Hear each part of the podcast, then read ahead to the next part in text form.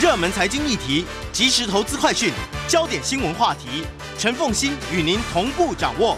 欢迎收听《财经起床号》。Hello，各位听众，大家早，欢迎大家来到九八新闻台财经起床号节目现场，我是陈凤欣。好，我们就先回到今天的焦点话题，我们来看一下。呃，当然，今天这个是算是一周国际新闻的岔题哈。呃，看一下南韩，因为南韩的这一次的选举呢，我觉得它也是一个世纪大选哈。它几个呃特色，比如说。两位候选人都是都没有中央经验，好，所以呢，他们在国际上面对他们的认识都比较少，哈。然后第二个部分呢，是他们的差距是空前的低，不到一个百分点的差距，哈。然后呢，嗯，这个第三个是因为这次的选举刚好是在中美这个高度的较这个对抗的过程当中举行，所以。而韩国呢，它的地缘位置又处于中美激烈交锋的最前缘，所以大家要关心的也是，那韩国未来在中美当中所扮演的角色会是什么？我们今天特别邀请的是辅仁大学日文系学术特聘教授，也是日本暨东亚研究中心呃日本暨东亚研究中心的主任何思胜何教授。何教授早，哎，凤清早，各位听众大家早。也非常欢迎 YouTube 的朋友们一起来收看直播哈。我们先来看一下这一次的南韩总统大选。其实你一整理完了，你就知道说这一次呢，尹锡悦当选跟李在明之间，他们的得票率只差了百分之零点七，跟之前呢、哦，你看到说文在寅他赢的时候赢了十七点十七趴，当年的朴槿惠赢了三点六趴，已经算是输赢算是很小的了哈。李明博是大赢了二十二趴，那卢武铉其实已经是小赢，小赢了二点三趴，金大中小赢了一点六趴，但是都要比这一次的差距要来得大。我们怎么去看这一次这么小的差距背后的解读？呃，事实上，这韩国的民调还蛮准的哈。那个在这个呃选前的时候，事实上、呃、两个人的这个民调就富有胜负，对对对，就五五坡哈。然后在这个他们的出口民调，事实上就是说大概都看得出来，呃，两个人差距在一帕之内。那虽然这个有人预测这个是是是共同民主党会赢，然后当然这个也有人预测，就是说这个是尹锡悦阵营应该是有机会挑战成功。嗯、那不过就这。一场选举应该呃始终都是五五坡了哈。那换言之，就是说这个呃现在的这个韩国社会哈，在在在这次选这选举之后，事实上这尹锡悦也他也知道，他这次赢并没有赢得整个韩国。换言之，未来他有没有办法，就是说去争取另外的一半的人哈，那个呃对他的一个这个执政的一种这种信任。那至少要这个不会去抵制他，那这个当然是这个，我想这个从从从现在这开始到他五月十号就职，还有将近两个月的时间哈，他要去做努力的，而且他上来之后是这整个。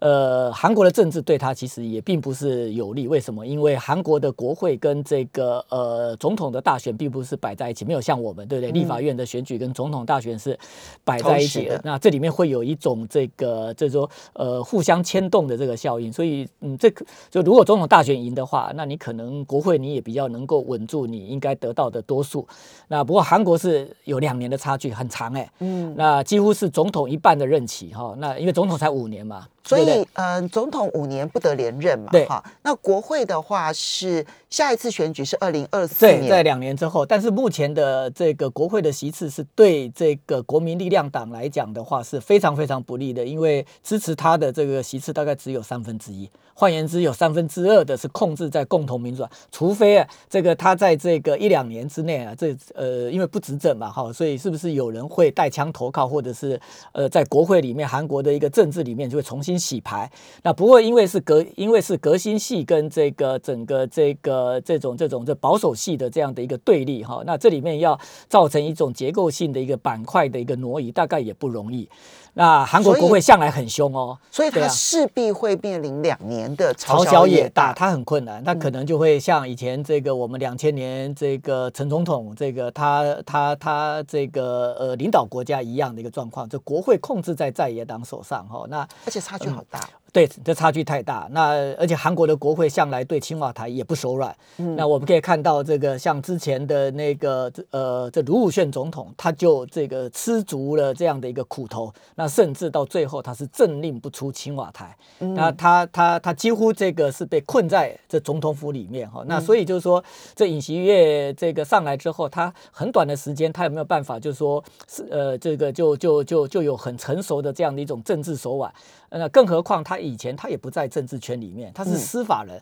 他还不像卢武铉是他们这些人或者这人家这朴槿惠，他们出身政治世家，他们本来就很会玩，很会玩这一套。那那那他是一个司法，虽然他也是系出名门啊，那个他他是一个这个含金汤匙长大的哈。那这个也有人认为说你是不是可以接地气？换言之，这个你是不是真的就是说有有真的能够去深刻体悟到这种？这种这种人民的痛苦，事实上，过去这种人民的痛苦，这个这个感觉比较深刻，而且比较接地气的是这个共同民主党哦，因为他们是革新派。可是因为这个这革新派五年来并没有把韩国的经济真的搞好，啊所以所以他们变得在这一年之内，整个韩国的这个呃这保守派又争取到，特别是年轻人，这年轻人认为这个之前的这个文在寅政府啊，等于是欺骗了他们哈。那对于住房问题，还有这个年轻人的就业。业值、薪资等等这些问题，这个并没有这个让年轻人满意。对，那呃，那甚至于到后来，这些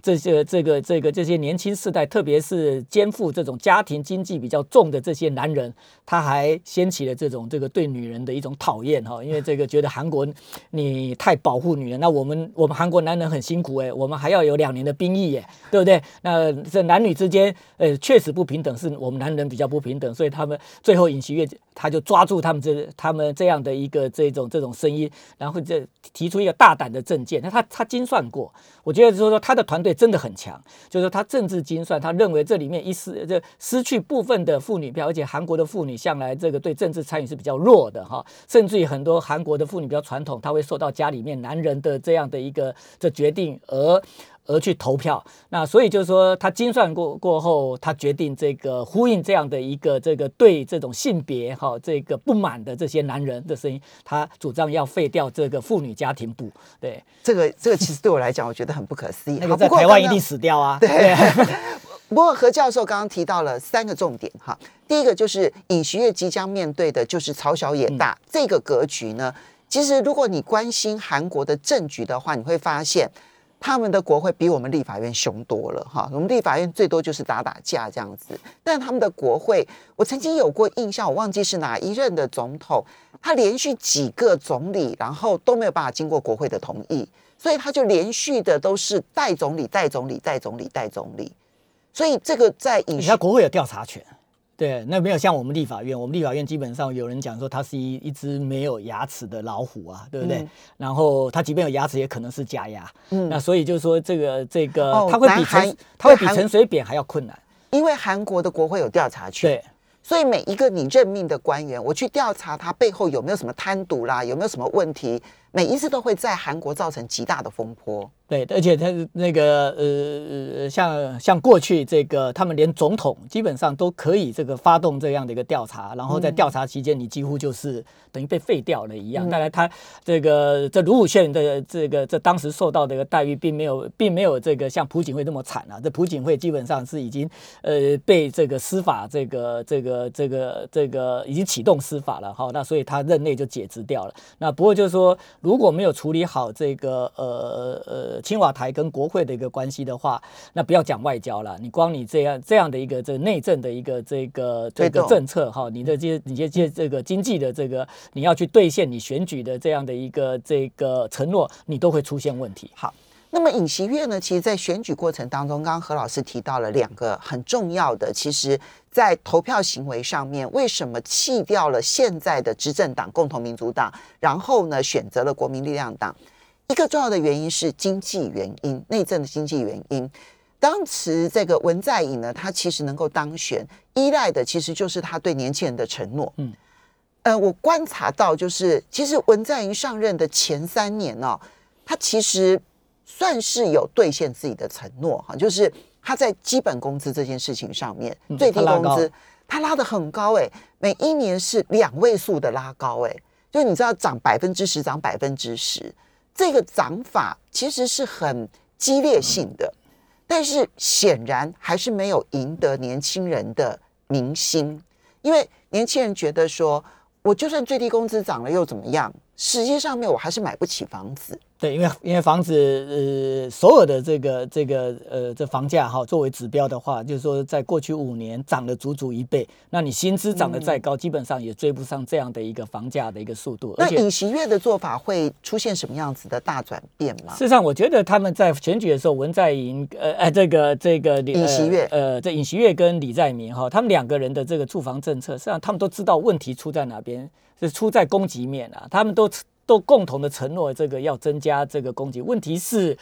你要增加供给的话，也没那么容易，因为这个这其实这过去这文在寅也并不是没有做，他还成他还成立了一个这样的一个这个公社，然后要来做这样的一个等于是这种这种这种政府住宅的这样的一个这种这种提供哈。那不过在这样的一个这个这个就是说呃，为了要让这个要实要实现所谓的居住正义的这样的一个这个呃委员会里面哈，竟然也出现了就是说他们这些人中饱私囊，他们利用土地交易，然后。去谋取这个自己的，所以这当然对这个文在寅，韩国的政治真的好。这当然对文在寅，我觉得那个是一个蛮。蛮让年轻人失望的，觉得就是说你根本在骗我哈，那个你们看起来好像是在为我解决问题，可是你事实上你自己自己是把这个钱呢塞到自己口袋里面了，你还不是在炒土，你还不是借有土地，借有借有借有房产，你在你在上下其手，你在发财。那所以就是这里面的这种就对年轻人这种实际所遭受的这种痛苦哈，然后再看到这样的一个弊案的话，它的反差太大了。那所以这文在寅。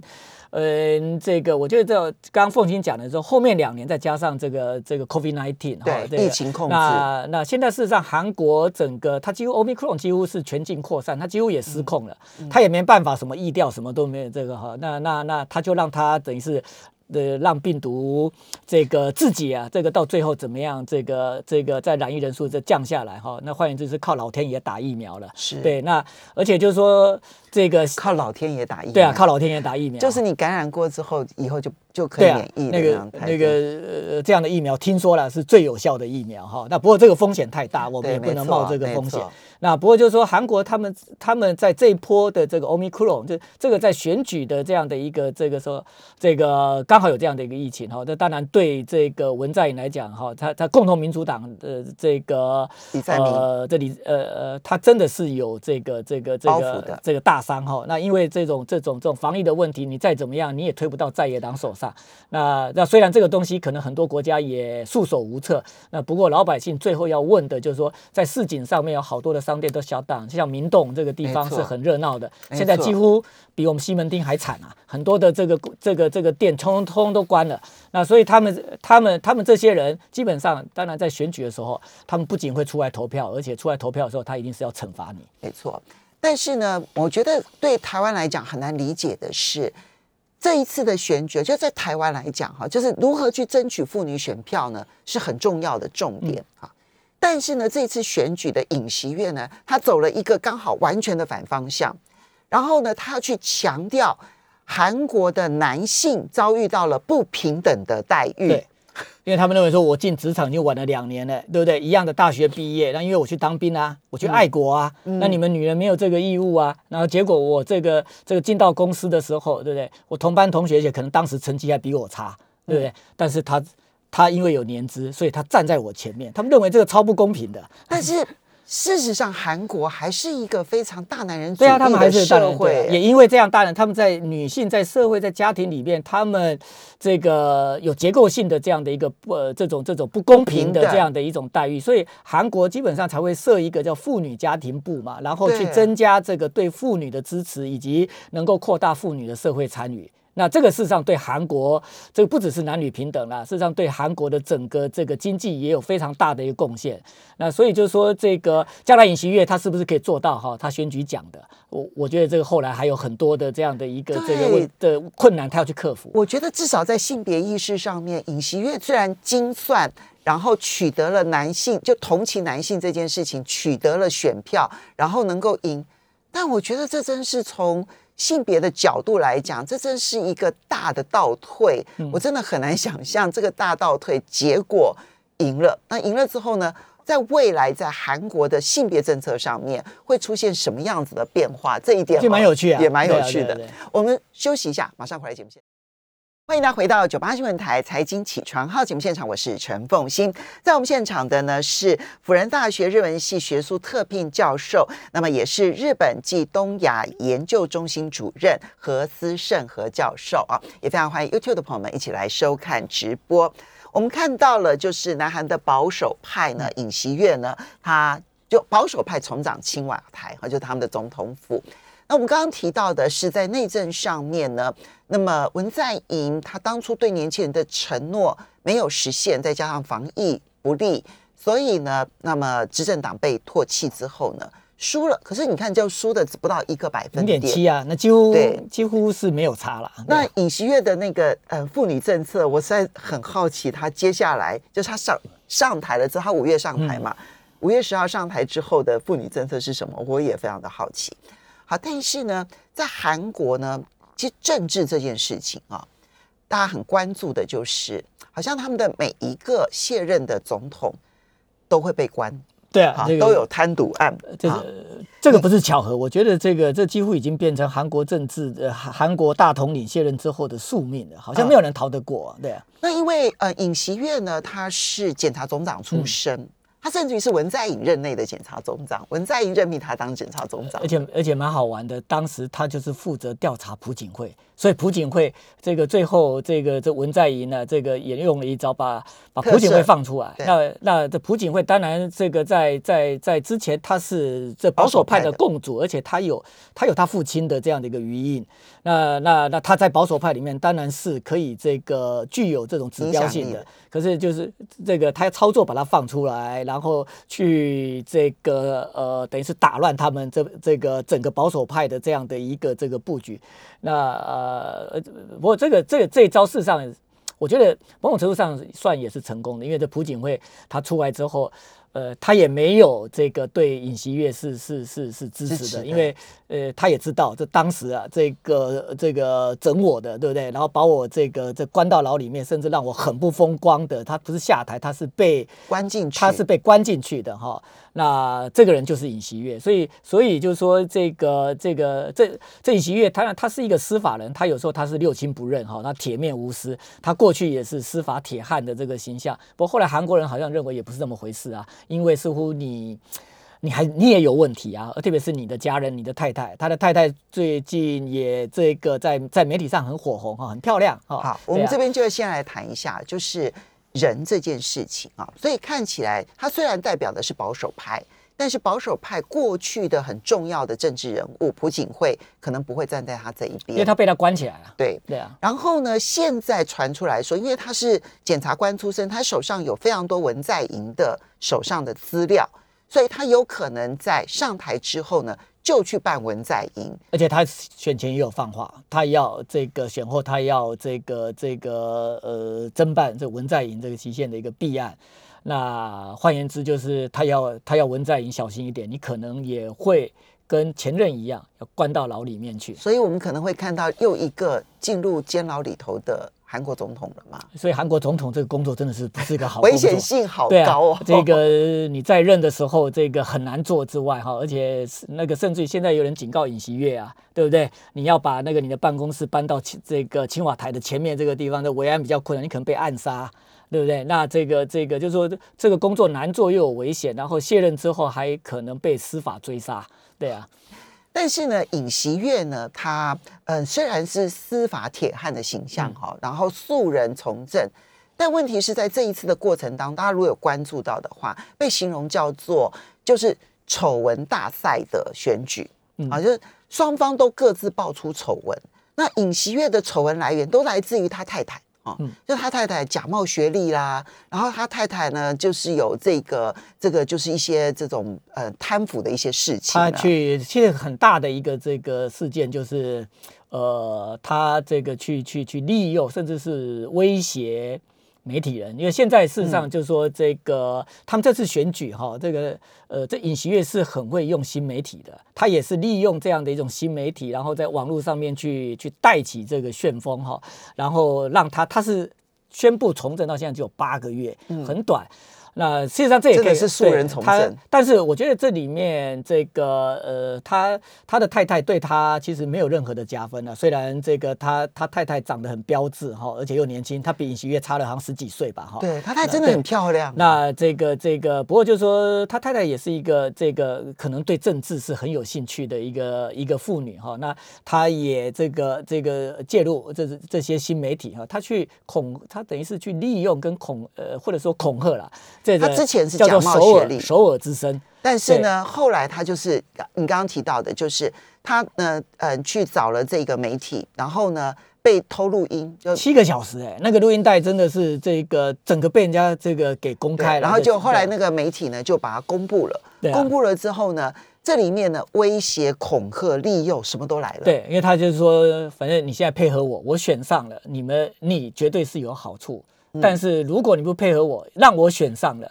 那你当然就知道后果。像这几乎是威胁啊，嗯，对啊。那所以那个他的那个整个这个跟这个这个准总统夫人的这样的一个这种这这样的一个来来回回的过程，这大概有七个小时的录音带嘛，然后被。被被公开，不过这尹锡悦也很会处理危机的。被公开之后，他的民调甚至有掉下来哈。他那时候他本来是那个时候还没有这个这个这个问题爆发之前，他的民调事实上是还蛮稳定的，去领先比在明十个百分点，对，这差不多有这个七到十个百分点。可是这个事情出来之后，他甚至有一段时间落后，大概三个百分点，后来拉平。那所以事实上这个问题还是他道歉有用，他真的很诚恳的道歉哈。那那那而且这老。老百姓也似乎不不想在两个烂苹果中间，然后就弄到韩国没有苹果哈。那所以就说这个这个并没有这个这个对他的这样的一个选举产生决这决定性。不过就是说让他选的很困难，这个是换成他老婆是帮了倒忙了。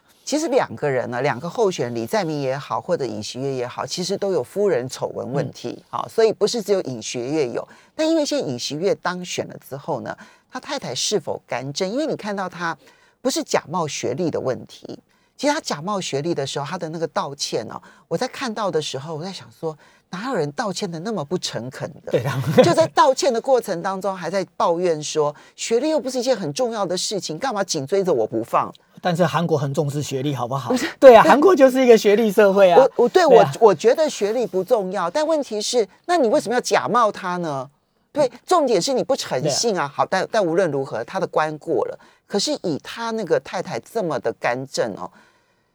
嗯，未来我觉得这件事情恐怕也是韩国内部里头要注意的一个事情。好，不过接下来我们就要来看韩国的外交。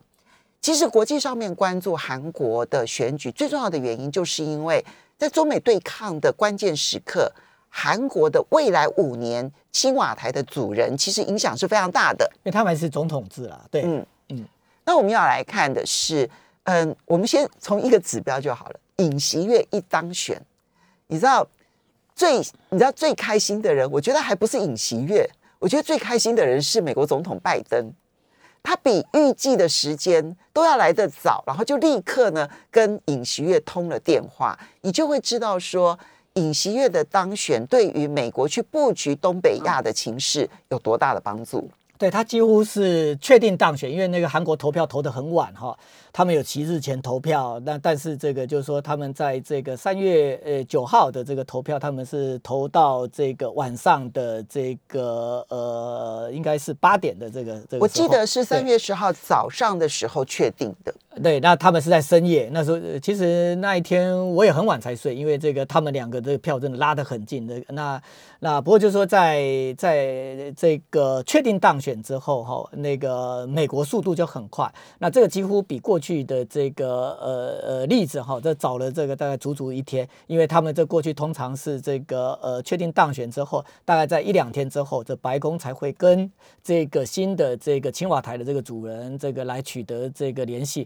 不过他几乎是没有时差哈，对，几乎没有时差的这个，就是说，呃，这拜登就跟这个尹锡悦这个通上电话哈，那那那当然这对尹锡悦来讲的话，他也很兴奋啊，因为他是一个政治素人，那他接到这样一个重要要的电话，他也这个等于是为他打了一个这样的一个这个这个这种啊这种这种这强心剂哈，因那事实上就是说，他等于是他的一个这个领导韩国有美国的这个背后的一个支持哈，或者是有美国的背书，不过小心一点这。个他到底这样的一个美国的背书或是美国的支持哈，这对他的这样的一个这个这未来在领政这个韩国到底是好或者是坏？那这个当然是还有这个变数，因为呃，他这个呃，现在他如果看到这个这个这呃这文在寅的这个民调哈，他大概也觉得他的背他的背脊骨会发凉，因为通常这个呃这总统要卸任之前民调是很低的，可是现在事实上文，因为我们可以看到他选举的四级这四十几嘛，那换言之就是支持共同民主党的这个民意并没有溃散掉哈，他他现在还是集中在这个即将卸任的这个文在寅的这个身上，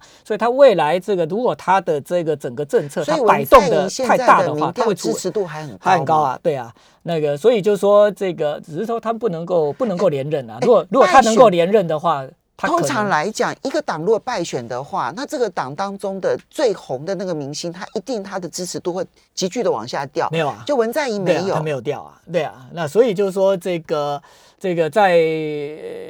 在这个这个对美的外交上面，当然他之前在选举的时候，他他讲了这个这个包括了这个像萨德系统哈，萨德系统话，文在寅也没有叫美国就。就带回家，呃，那个就是说，反正你已经这个这个已经上路了嘛，哈，而且这个人又不是我杀的，这是之前的前任这朴槿惠所留下来的，他就盖瓜承受哈，可是就不要不要再有新的。那他现在的话就是说，如果尹锡悦真的扩大这个让美国去部署这个萨德系统，还有一个更比萨德系统更具有这样的一种这个外交震撼力的，就是中导飞弹，好，中程导弹的飞弹到底会不会上上上上这个这个南海？那这个在这个可能对。他的这个一个这个外交跟安保了，对我想这个这冲击力会更大。好，我们必须要先让我们的听众朋友先理解，就是萨德系统啊，在韩国的对外关系上面它的重要性。哈，萨德系统呢，其实是在朴槿惠任内的时候，当时所设立的。好，那时候其实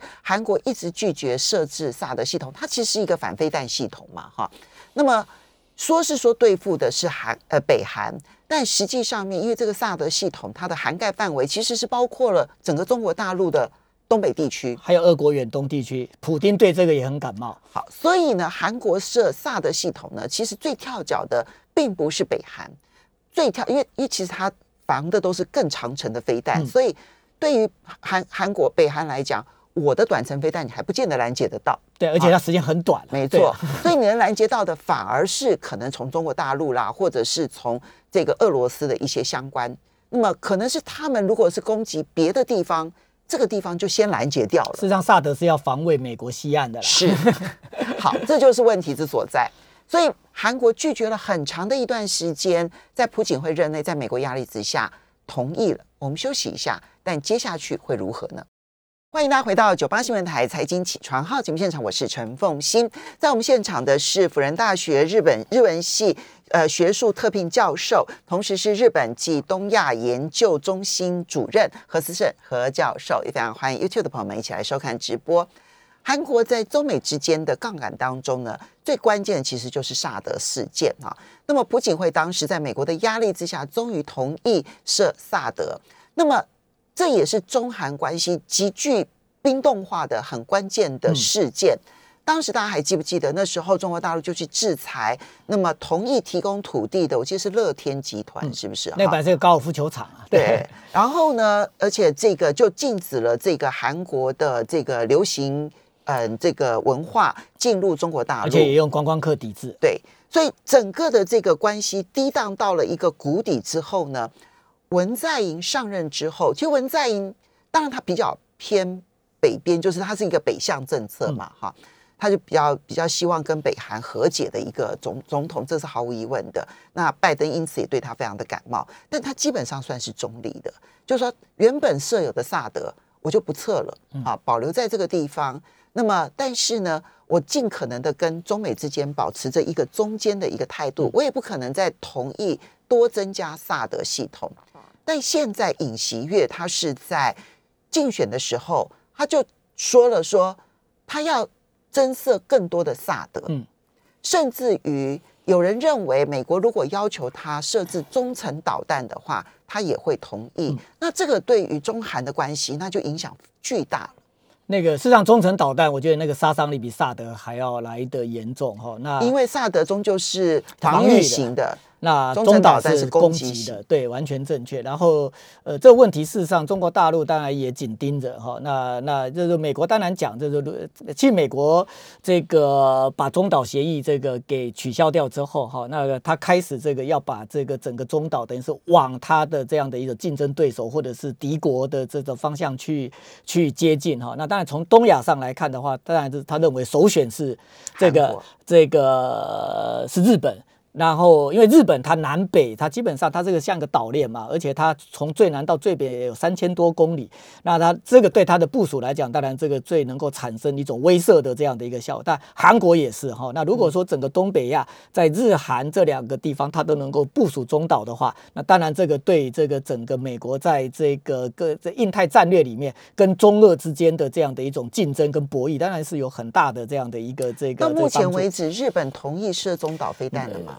日本我觉得他要同意很难很难，因为日本事实上，我觉得，呃，就尽管美日关系这么好，其实日本都不同意。那而且中国大陆他们有有一些专家在分析，他认为这个问题可能到时候如果在国际政治的压力很大的这个情况之下，特别尹锡悦现在要主政哈，他认为南韩的抗压性要比较低。嗯，换言之就是说，他认为这个问题，因为日本的话基本上他们还可以演双簧。对不对？然后还可以把这个最后这个推给民意，推给宪法。嗯，那那整个这个南韩基本上是没有这样的一个这个这个这样的一个问题，所以所以事实上有部分的大陆的这个学者他们在分析这个问题，他认为是说最后啊，南韩可能会就范。反而是日本比较可以顶住啊，这个美国的一个这个这样，因为日本人知道，如果中岛上了日本的话，那这个到时候如果当美中或者是这个美俄有这个冲突的时候，日本一定成为目标。对，那日本事实上，我觉得日本的老百姓很清楚，他们对战争受够了，他们在二战，他们在这个这个上个世纪中叶之前，他们饱受这个整个战争之苦哈。那事实上，他们对。我我认为啊，这个日本的政治人物虽然他们对于宪法第九条很多有意见，对不对？但他们似乎也不满意这个宪法第九条的和平主义对日本的诸多的这样一个限制。不过日本民意事实上很，我认为多数的日本民意还是对战争基本上是保持这个保留一甚至是反对的这样的一个态度。那呃像这个呃，他们现在的非核三原则，在前两个礼拜，对不对？在安倍啊，这个他看到乌克兰的，他想要打蛇随棍上，他丢一个。东西，他因为这个呃，说要取消日本的非核化，因为泽伦斯基基本上也也有也有类似的讲法，然后日本就跟着讲，岸田立马。我不晓得他们是不是唱双簧，就是因为日本经常就是说一个人讲话，一个人回答哈。不，岸田，我觉得我觉得岸田文雄跟跟安倍应该不是唱双簧，他们没有默契唱双簧，他们只有对干而已。那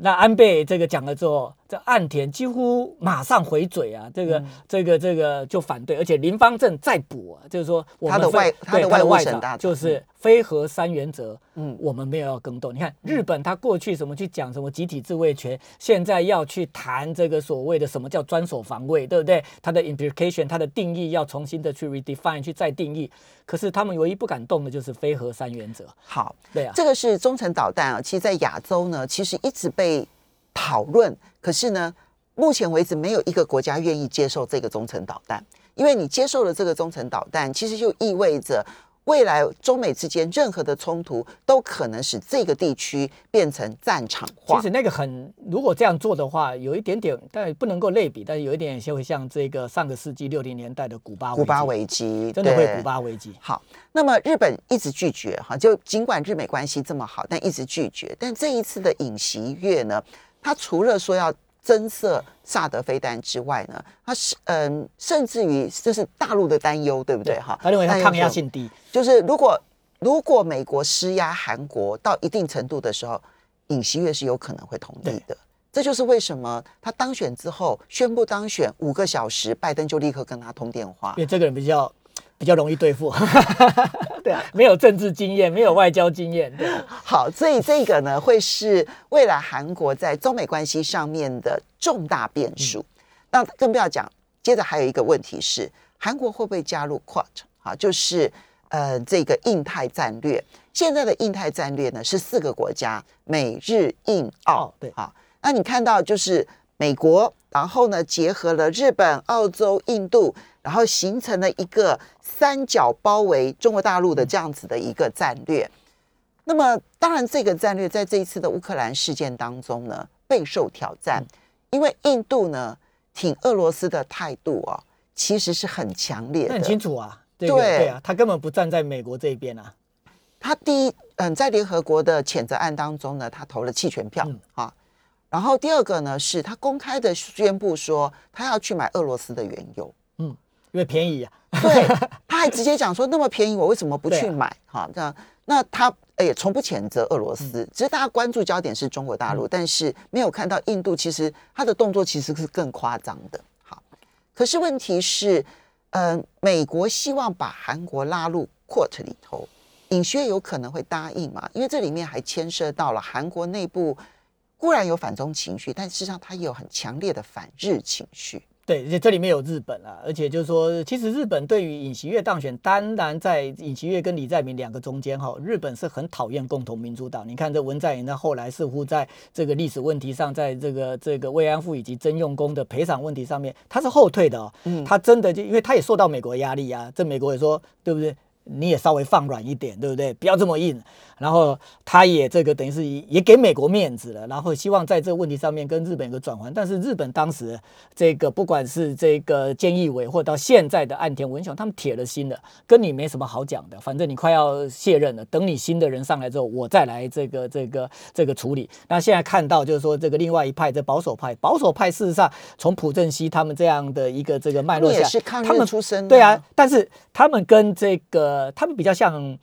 他们在整个冷战的这个叫，他们比较是挺这个美日同盟，然后比较可以跟日本的这个来合作跟沟通的哈。那在历史问题上面也比较是可以跟这个日本妥协。那那那所以日本基本上是把重点这个放在这个，就是说他们比较期待尹锡悦这个这个这能够上来。不过尹锡悦上来之后，日本也没有欢欣鼓舞了，因为认为说这个问题事实上是韩国的一个一个整个几乎是全民共识，这里面似乎也没有也没有。这个所谓的这个保守跟革新之分哈，因为就是说，在韩国人的这样的一个历史的一个伤痛里面，事实上任何的一个政治人物都不敢冒天下之大不讳，然后对日本啊这个过度的这样的一个这个这个忍让或者是这个软弱哈，那这个当然会冲击到他国内的一个政治的一个支持。我们可以看到文在寅过去哈，他只要民调低的时候，怎么把民调拉上去？他永远有一招，就抗日。对，这个凤新讲对了。对，这个是我那个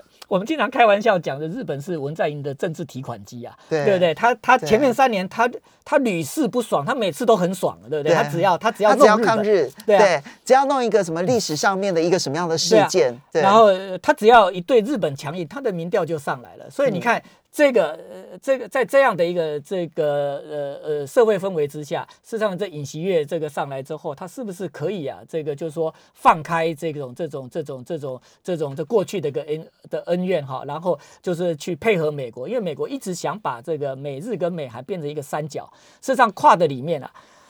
这个印度是靠不，是不牢靠的。刚是我其实印度本来就不结盟哈，而且就是说印这个印度这个态度，现在日本也很紧张，因为日本五月要用跨的峰会，实体峰会要迎来拜登，他终于把拜拜登给拉过来哈，他等好久，单薄要请来日本了，那请到日本来，然后但是问题是你这样的一个态度，可能会让跨的哈这个会出现杂音。好，对啊，那他所以这个是后续要观察的重点，我们就提供给大家几个，你去观察韩国政局经过了这样的变天之后，从内政，然后到他内部的政治斗争，然后一直到他的外交，几个观察的重点，要非常谢谢何教授剖析出来了之后，其实我们就比较能够看一点门道了，谢谢。